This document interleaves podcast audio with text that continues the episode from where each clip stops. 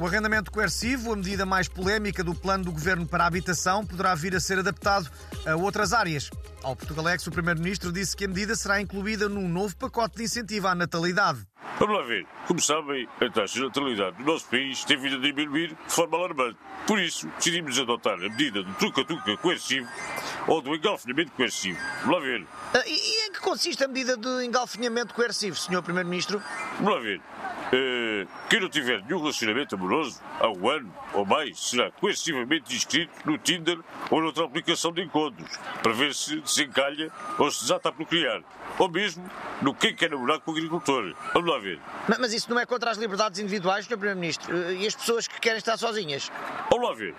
Eh, a liberdade individual não pode sobrepor-se à sustentabilidade da segurança social. Por exemplo, se formos um país de velhos, quem é que paga as reformas? É? Isto não é constitucional. Vamos lá ver.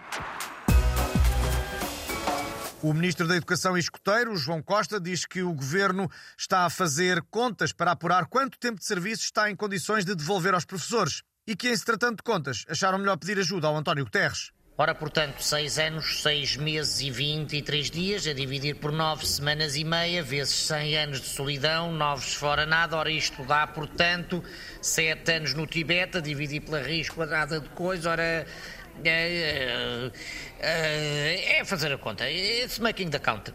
O ministro reafirmou que a devolução dos seis anos, seis meses e 23 dias é incomportável para os cofres públicos e que o governo deverá fazer propostas alternativas aos professores. Ah, bom, estamos em condições de oferecer 15 dias em regime de pensão completa no Inatel da Foz do Aranho. Mais que isso, ah, como devem compreender, é incomportável, não é? Agora, se me dão licença, tenho de ir andando porque vou ter a jambori nos escuteiros.